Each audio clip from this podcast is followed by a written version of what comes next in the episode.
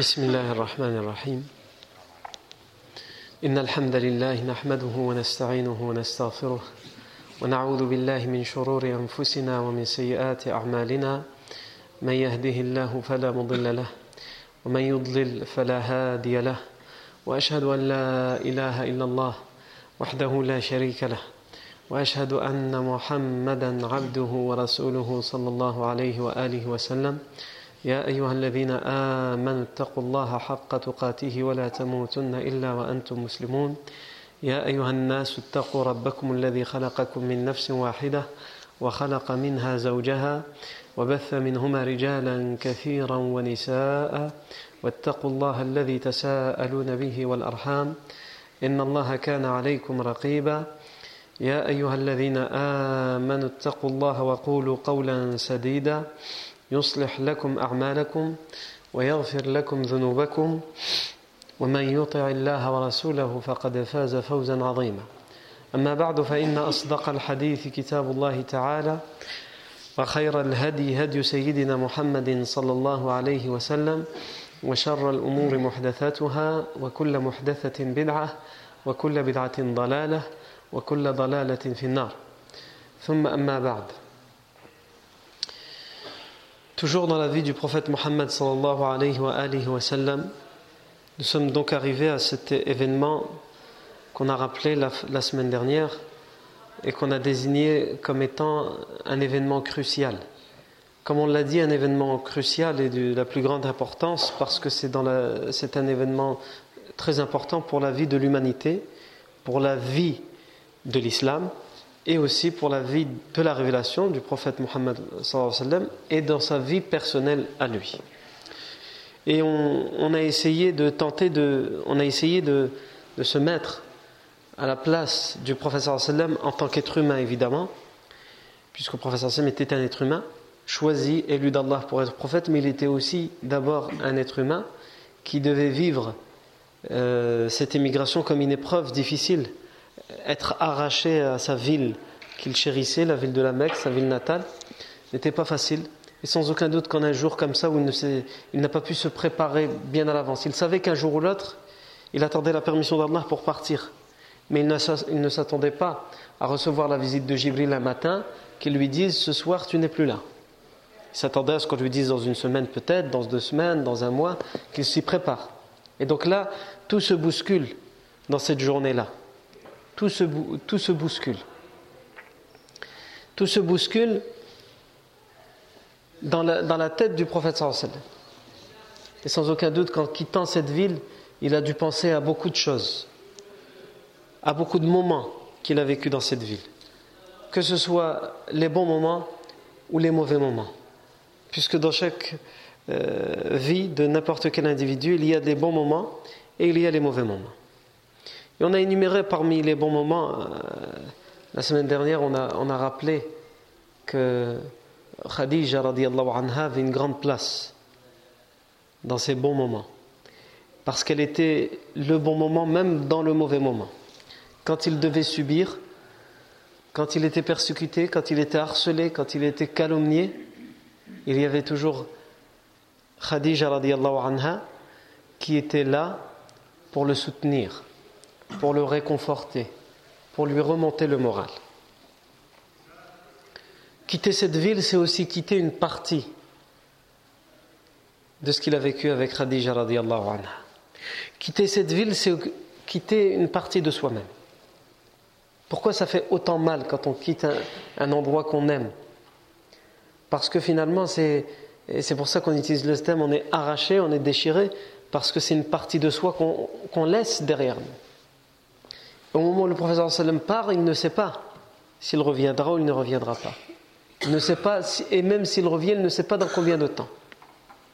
Partir pour un moment, un séjour bien déterminé, tu as tes billets d'avion, tu as le billet aller, tu as le billet de retour, tu sais quand tu pars et tu sais quand tu reviens, Inch'Allah, si tout se passe bien. Mais là, le professeur sallam part, il est prévenu à la dernière minute, et il ne sait pas s'il reviendra, et s'il revient, il ne, il ne sait pas quand il reviendra. Et nous, on sait qu'il ne reviendra triomphant que 13 années plus tard. Il aura, il aura le droit de revenir 8 années plus tard pour la Umrah, mais avec des conditions draconiennes, etc. Ce sera le pacte de l'Hudaybiyah, on, on en reparlera. Mais sinon, vraiment, il va revoir sa ville en triomphant que bien, plus tard, 13 années plus tard. Et ça, le professeur Sam ne le sait pas encore. Nous, on avait parlé de Dar Nadwa.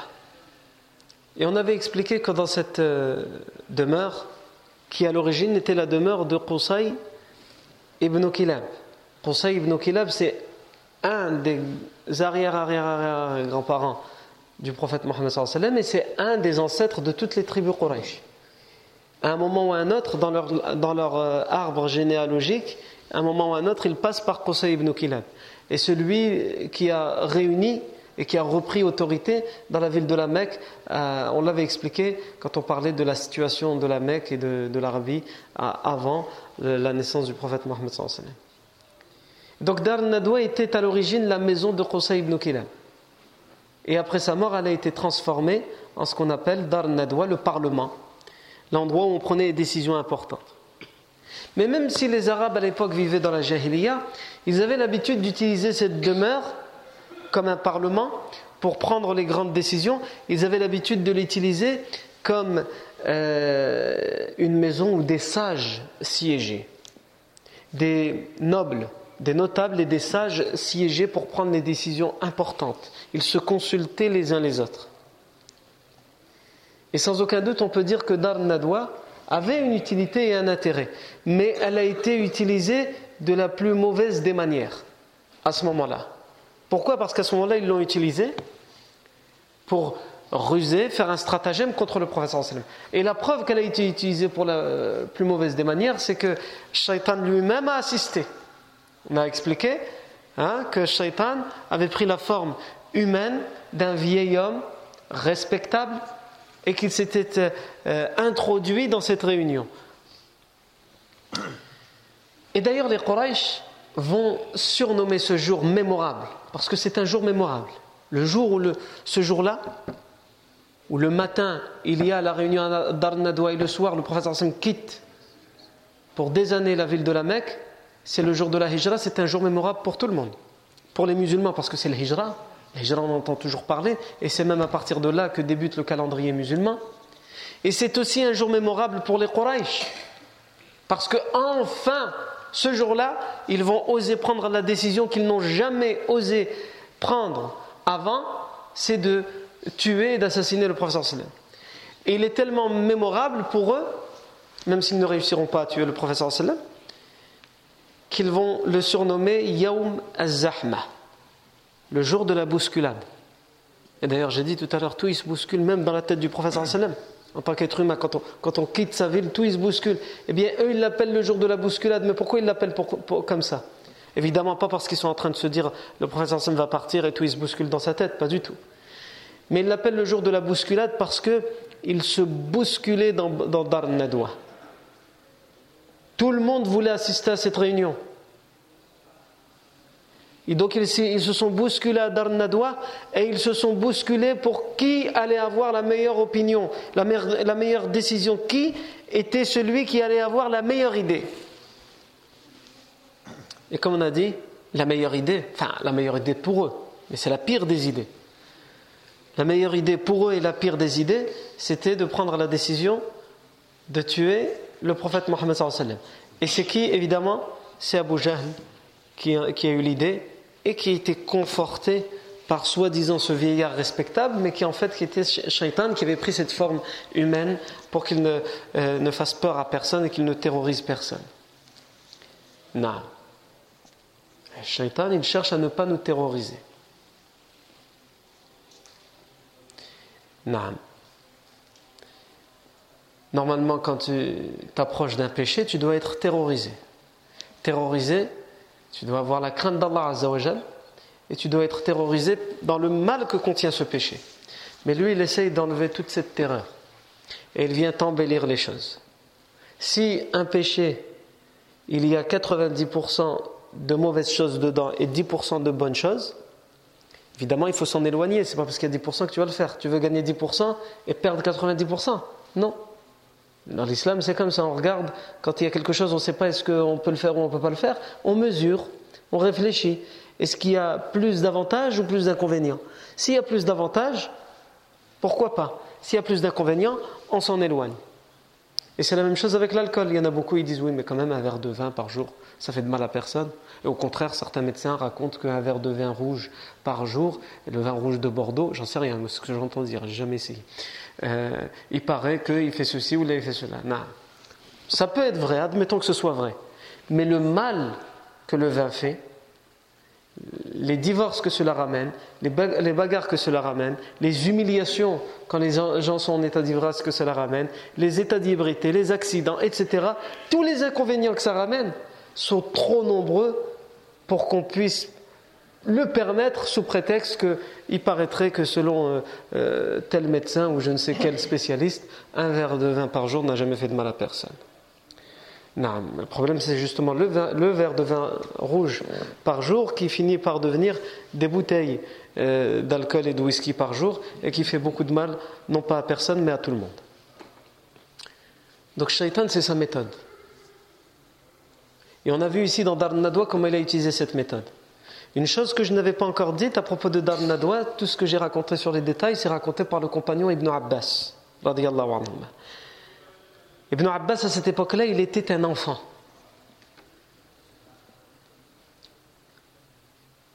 Et il s'est introduit, immiscé, avec ses oncles, pour voir ce qui s'y passait. Et c'est lui qui nous rapporte cette version. Elle a été authentifiée par un certain nombre de savants. Ce qu'on a raconté sur comment ils se sont réunis et les décisions qu'ils ont prises. On arrive maintenant à qui est désigné, pour tuer le prophète Mohammed sallallahu alayhi wa Eh bien, euh, comme on l'a dit, ça ne peut pas être qu'une personne. Il fallait absolument que ce soit plusieurs personnes de toutes les tribus différentes. Pour que si, par la suite de l'assassinat du prophète sallam, la famille du prophète sallam, sa tribu, les Bani Hashim, réclame la vengeance à travers la guerre, ils ne, ils ne peuvent pas déclarer la guerre. Et dans la guerre, ils devront la déclarer avec, à l'assassin qui sera protégé par sa tribu, donc ils vont la déclarer à la tribu qui protège cet assassin. Mais comme toutes les tribus auront envoyé un assassin et qu'ils auront tous tué en même temps le prophète Mohammed les Bani Hashim seraient obligés de déclarer la guerre à toutes les tribus et c'est bien évidemment impossible, sauf si ils sont suicidaires et qu'ils veulent tous mourir. C'est comme si on disait une personne contre 70 personnes, c'est pas possible. Par contre, ce qu'ils pourront faire, et c'est ce que les Quraysh ont dit, au final, qu'est-ce qu'ils décréteront? Au final, ils décréteront que, puisqu'on ne peut pas faire la guerre à toutes les tribus, on va demander le prix du sang, qu'on nous, donne une euh, somme d'argent, une, grave amende, une grande amende, qui correspond à la perte, à l'assassinat d'un homme. Et ils disent ça, il n'y a pas de problème. Quoi qu'ils nous demandent, quel que soit le nombre de chamelles qu'ils nous demanderont, on leur donnera. Ce n'est pas un problème. Pourvu qu'on s'est débarrassé du prophète Mohammed Alors qui est désigné? On n'a pas de texte authentique qui nous dit exactement qui.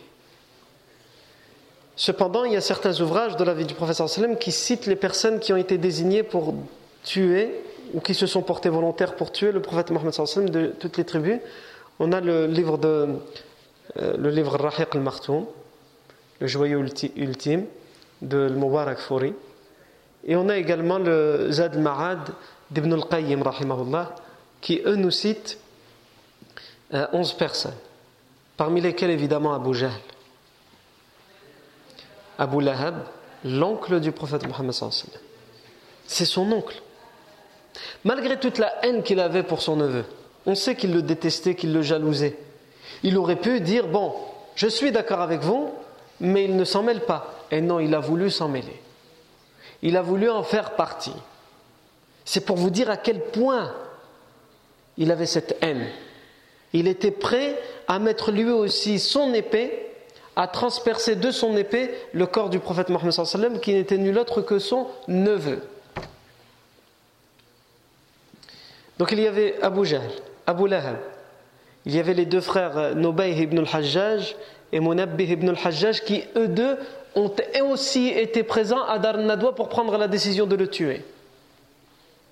Donc il faut, vous dire que c'était des gens qui étaient euh, actifs, qui étaient motivés, qui étaient même engagés dans le mal, mais ils étaient engagés. Alors qu'aujourd'hui on est en pénurie de gens.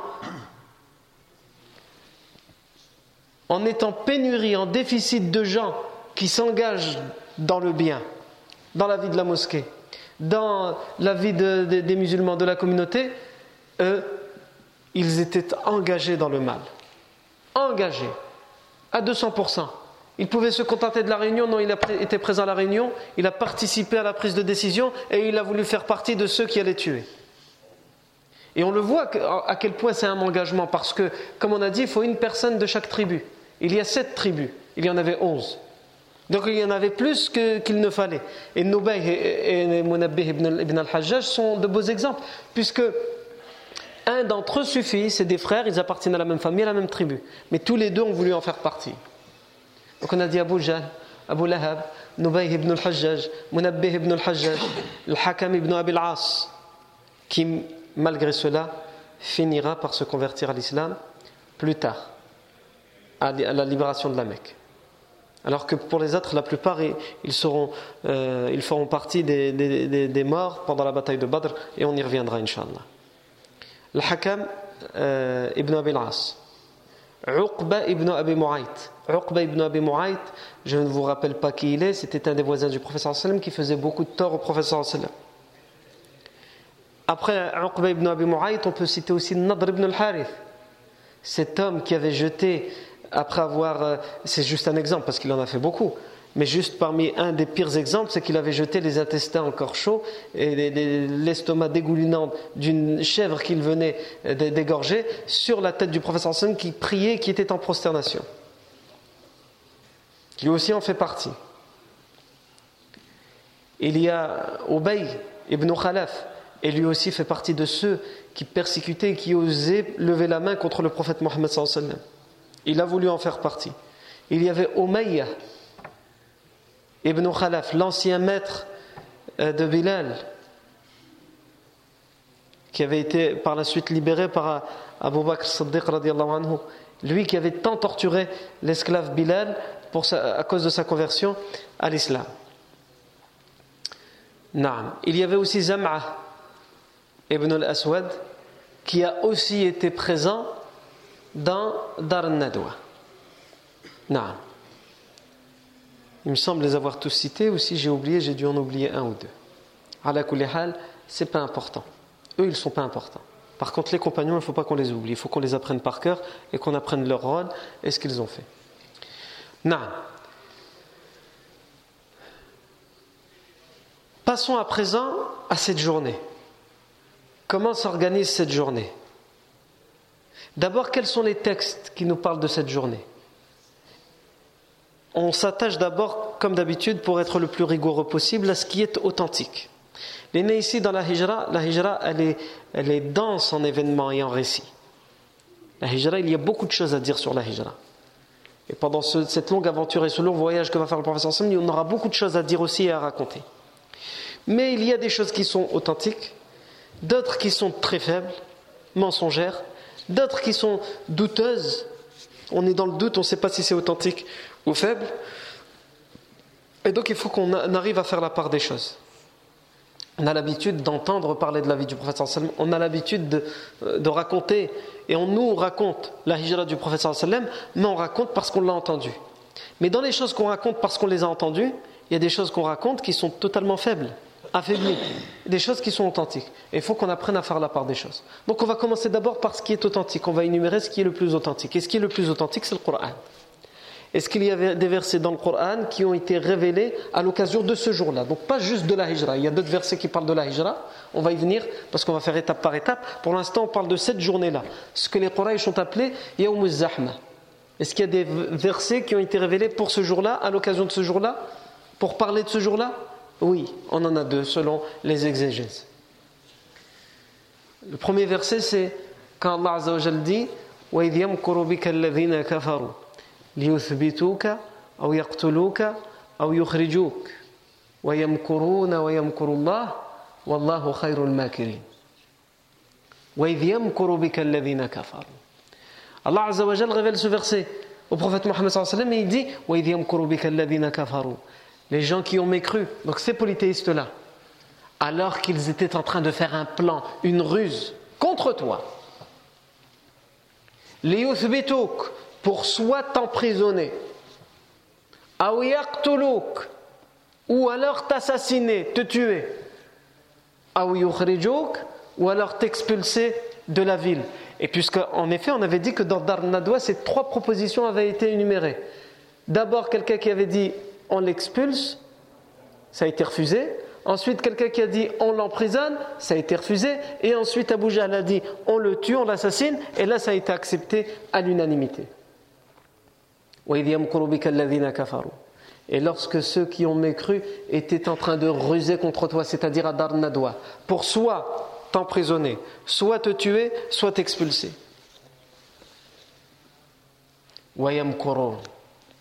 Et ils ont encore rusé. C'est-à-dire ils ont pris, ils ont fait cette ruse et ils ont encore plus rusé en disant comment on va faire pour le tuer sans que il y ait des conséquences. Ils ont réfléchi à tout. Ils ont fait la réunion secrètement pour que le professeur ne soit pas mis au courant. Ils ont pris, selon eux, la meilleure décision. Ils ont réfléchi aux conséquences. Une guerre tribale, eh ben non, on va éviter ça en désignant plusieurs personnes. Et ils ont rusé, ils se sont dit, c'est bon, là, on a réglé le problème une bonne fois pour toutes. Wayam Wayam Mais ce qu'ils ignoraient, c'est que Allah aussi a rusé. Allah aussi a fait son plan, a fait sa ruse. Wallahu khayrul makirin. Et Allah est le meilleur de ceux qui rusent. C'est-à-dire, ce verset, qu'est-ce qu'il nous dit? Il nous dit, quand bien même, quand bien même, le monde entier réfléchit à te faire un mal à toi, si Allah en a décidé autrement, aucun mal ne peut arriver. Et c'est ce que le professeur a dit au compagnon Ibn Abbas dans un hadith qui est célèbre. Ô enfant, puisqu'il était enfant à cette époque-là, Ibn Abbas, je vais te donner des paroles, maîtrise-les, apprends-les. Et parmi ces paroles, si le monde entier, si toute l'humanité se rassemblait pour te faire un quelconque mal, ils n'y arriveront que si Allah le permet, que si Allah le veut. Et si toute l'humanité se réunissait pour te faire un quelconque bien, quelconque bien et un quelconque mal, peu importe, les deux, eh bien, ils ne pourront le faire que si Allah l'a décidé, que si Allah le veut, que si Allah te l'a destiné. Ici, certains pourraient dire, mais comment, Yarni On comprend euh, Wayam Korun, il ruse, les mauvaises personnes ont fait des ruses. Wayam et Allah, il fait des ruses aussi, kif, Yarni. Ici, ça fait partie de ce qu'on appelle euh, le dogme, la aqidah. Les savants nous expliquent évidemment que on ne peut pas comparer ici la ruse de l'être humain et encore moins, bien évidemment, la ruse des mauvaises personnes à la ruse d'Allah Azzawajal. Et Allah, en aucun cas, il est en train de comparer les deux dans ce verset. Celui qui comprend qu'Allah est en train de comparer les deux, il se trompe. Allah Azzawajal n'est pas en train de comparer les deux ruses. Allah est simplement en train de dire que quand les gens y réfléchissent pour faire du tort à quelqu'un, ils oublient trop souvent qu'Allah a aussi décidé des choses. Et que ce que les gens ont réfléchi à faire et ont rusé pour faire, ils ne pourront jamais aller à l'encontre de la volonté d'Allah. Ce, qu'Allah appelle comme sa ruse, c'est sa volonté, ce qu'il a décidé qu'il allait faire sans que les gens le sachent. Il y en a une ruse dans le sens linguistique, c'est quoi? C'est que tu réfléchis à quelque chose que tu vas faire, mais tu ne le dis pas aux autres. Parce que c'est une ruse, c'est une stratégie. Eh bien, les Quraysh se sont cachés pour le faire, mais Allah est au courant. Il voit tout, il sait tout. Par contre, quand Allah prépare ses anges et il prépare à ce que la destinée sauve et secourt le prophète de leur ruse, eux, les Quraysh, ne, pourront jamais être au courant de ce qu'Allah a décidé. Alors qu'Allah Azzawajal, lui, est au courant de ce que les Quraysh ont décidé. C'est dans ce sens-là. Ça, c'est le premier verset qu'on peut citer qui a été révélé à l'occasion de ce jour-là. Euh, et nous, on avait, on avait déjà dit que ça correspondait, selon certains historiens, on n'en a aucune certitude, au jeudi, ils ont été très précis sur la date ce jour-là, au jeudi 12 septembre, j'ai bien dit 12 septembre et pas 11 septembre, 12 septembre de l'an 622. Non. Pendant le mois de Safar, le mois lunaire de Safar, de euh, euh, la quatorzième année après la révélation, après que le professeur Sam ait reçu la première, révélation, la première révélation dans la grotte de Hira. Taïb. Deuxième verset qui a été révélé à l'occasion de ce jour-là, c'est qu'Allah dit, a dit au prophète lorsqu'il lui a dit qu'il fallait quitter la ville, que les Quraysh s'apprêtaient à lui faire un mal, à s'apprêter à l'assassiner, Allah lui révèle وقل ربي أدخلني مدخل صدق وأخرجني مخرج صدق واجعل لي من لدنك سلطانا نصيرا Et dit, Allah Azzawajal lui enseigne une dua à dire pour se protéger de tout ce qui pourrait lui arriver. Adkhilni mudkhala sidq. Fais-moi entrer d'une entrée sincère, d'une entrée de vérité. Et fais-moi et fais-moi sortir d'une sortie également sincère, une sortie de vérité. Et donne-moi un pouvoir secoureur. Et dit, oh Allah, fais-moi fais entrer d'une entrée véridique, d'une entrée sincère. Entrer où? À Médine, puisqu'il va partir à Médine. Et fais-moi sortir de où? De la Mecque. Ici, on peut se poser la question, pourquoi Allah Azzawajal dans le verset il dit d'abord fais-moi entrer et ensuite fais-moi sortir alors que la personne pour aller à Médine, le professeur Sam pour aller à Médine, il doit d'abord sortir et ensuite il va rentrer à Médine.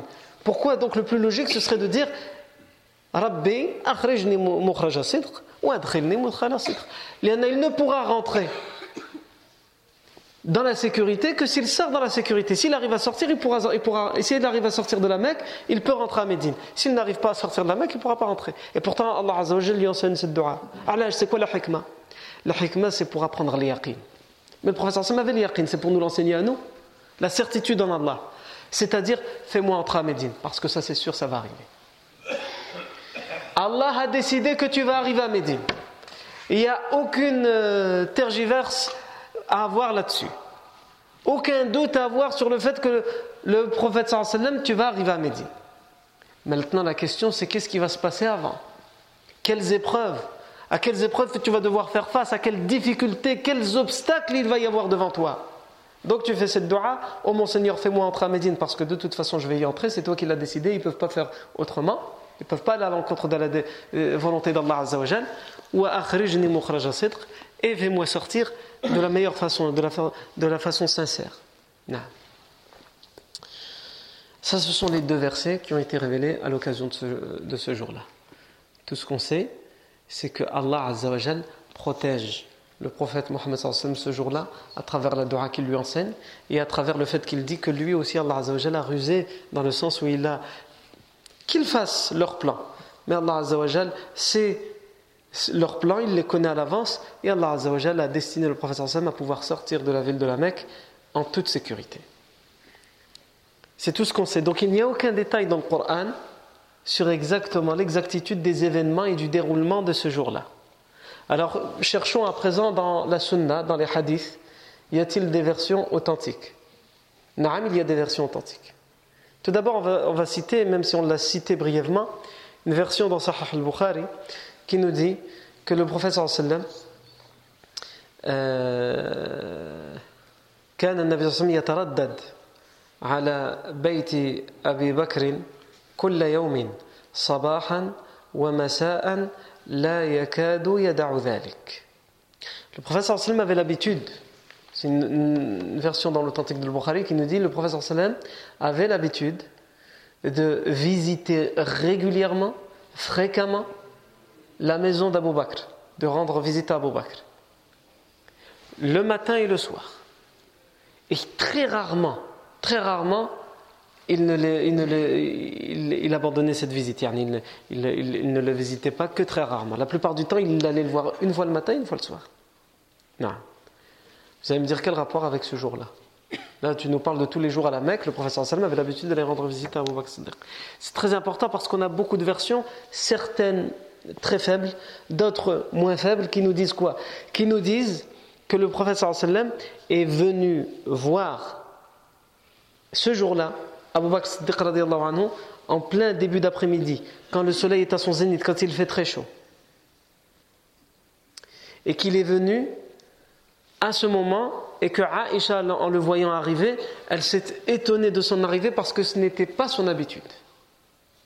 Et donc l'autre version dans l'authentique de Bukhari, elle vient appuyer cette version parce que on comprend pourquoi Aïcha elle dit c'était pas dans son habitude parce que son habitude c'était quoi dans, le, dans Sahar al-Bukhari? C'était de venir visiter le matin et le soir, pas au milieu de l'après-midi.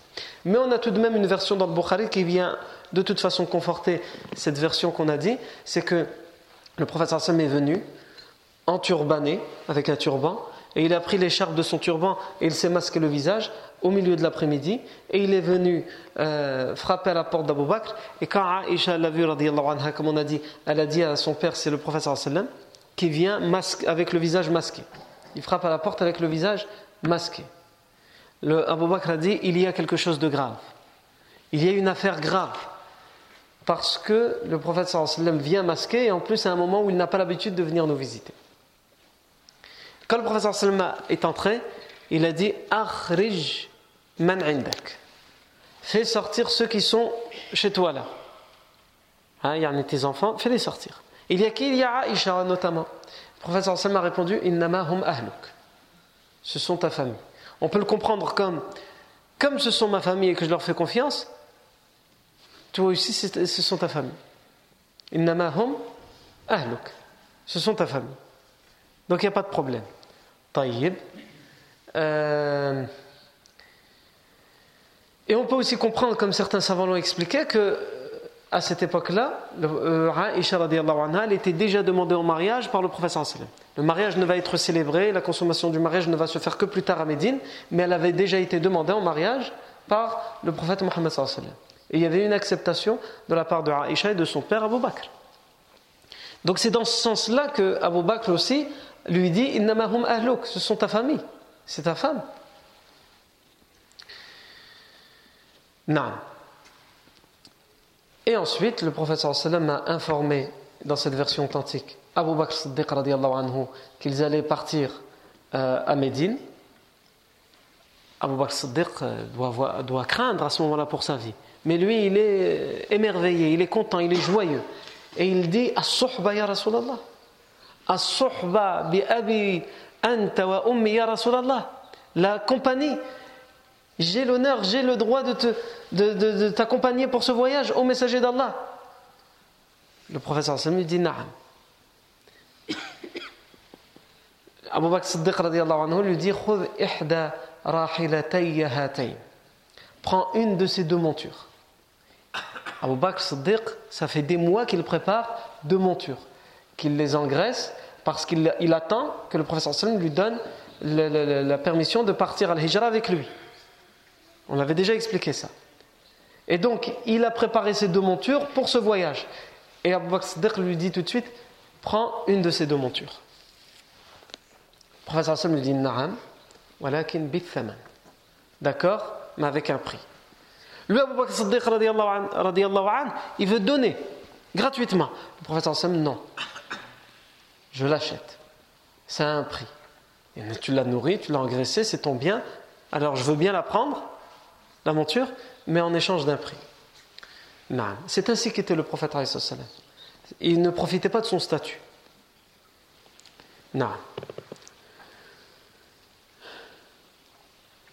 Ça, c'est une version authentique dans le Bukhari. Ensuite,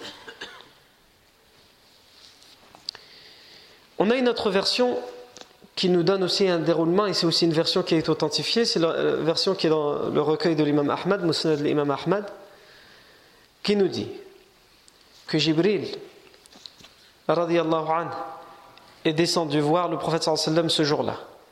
Et il lui a dit La tabit هذه الليلة على فراشك الذي كنت تبيت عليه. Ne passe pas la nuit, cette nuit, ne passe pas la nuit, ne dors pas dans ton lit dans lequel tu as l'habitude de dormir. Il y en a, ils vont venir euh, t'assassiner dans ton lit. Leur objectif, c'est de venir t'assassiner dans ton lit. Donc Jibril lui dit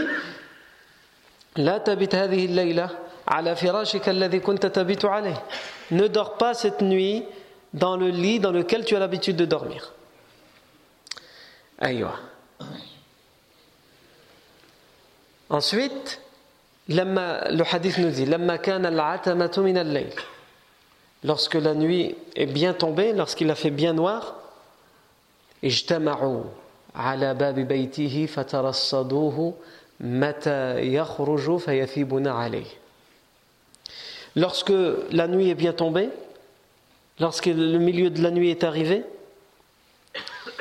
ils, ont, ils se sont regroupés, les assassins, ceux qui étaient désignés pour assassiner le prophète sallam, ils se sont regroupés à la porte du prophète Mohammed sallallahu alayhi wa sallam.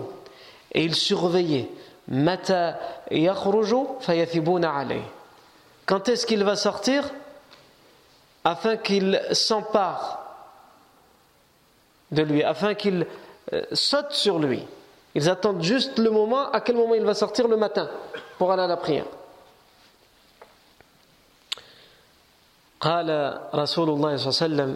donc on est toujours dans le même hadith, rapporté par l'imam Ahmad et authentifié par un certain nombre de spécialistes de hadith.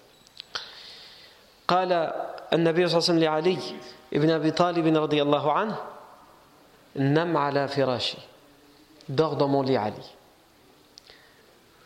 واتشح ببردي الحضرمي الأخضر. واتشح et endosse. Mais hein, endosse. بردي الحضرمي الأخضر. Ma cape mon vêtement Bourde, c'est une sorte de vêtement euh, qu'on met, avec lequel on s'enveloppe, qui ressemble plus à une cape. Al-Hadrami, à l'époque, le bourde al-Hadrami, c'était ce, genre de vêtement qu'on vient de citer, et qui était avec des traits, hein, comme certaines là-bas aujourd'hui, avec des, des, des, routes, on va dire, ou là, je sais pas, des rubans. Non. Al-Akhdar, le vert que j'ai l'habitude de mettre quand je dors. Mets-le à Ali. Et ensuite, le professeur Sam lui dit Fanam.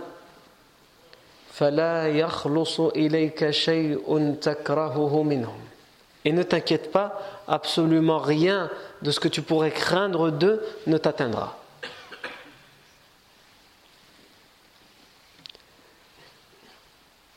وكان النبي صلى الله عليه وسلم ينام في برده ذلك انتهى الحديث Et le prophète sallam avait l'habitude de dormir dans cet habit-là. Le prophète sallam avait l'habitude de dormir dans cet habit-là. Donc c'était pour tromper les Quraysh et surtout pour gagner du temps. Pour prendre le plus d'avance possible sur les Quraysh. Parce qu'il sait que quand ils vont découvrir l'entourloupe, ils le pourchasseront, ils essaieront de le rattraper pour le capturer. Donc il essaye de gagner du temps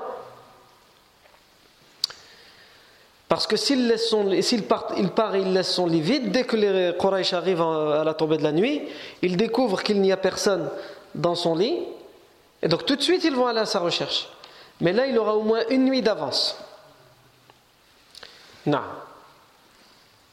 Ensuite, on a encore une autre version authentique qui nous ramène un peu plus de précision sur euh, cette nuit-là. C'est dans cette version qui est rapportée par Ibn Abbas le compagnon Ibn Abbas anhuma, et qui est aussi rapporté dans le recueil de l'imam Ahmad et authentifié, euh, on nous dit que Ali, euh, Ibn Abbas dit Shara Ali nafsahu. Ali a vendu son âme. A vendu son âme, et bien sûr, il a vendu son âme au bien. il a donné son âme.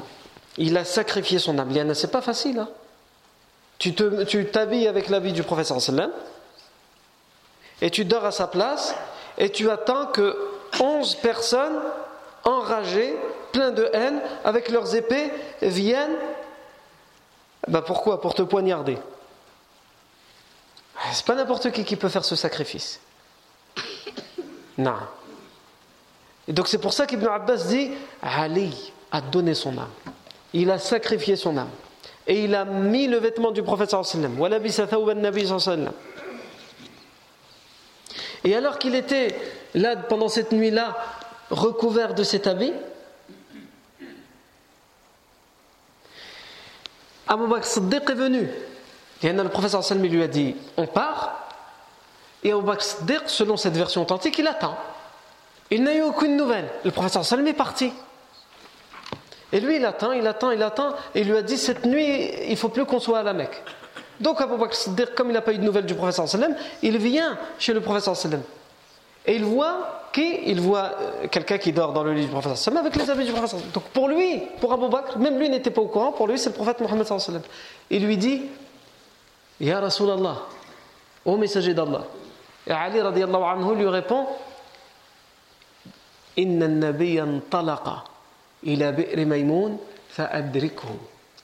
Le prophète sallam est parti jusqu'au point d'eau, le puits de Maymoun. Rattrape-le là-bas les consignes ont été données par le professeur sallam à Ali pour que le pour Bakr rattrape le professeur sallam à Be'er Maïmoun.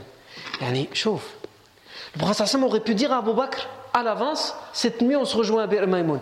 Mais tellement le professeur sallam a pris les précautions, même à Abu Bakr, qui a une entière confiance, il ne lui a rien dit.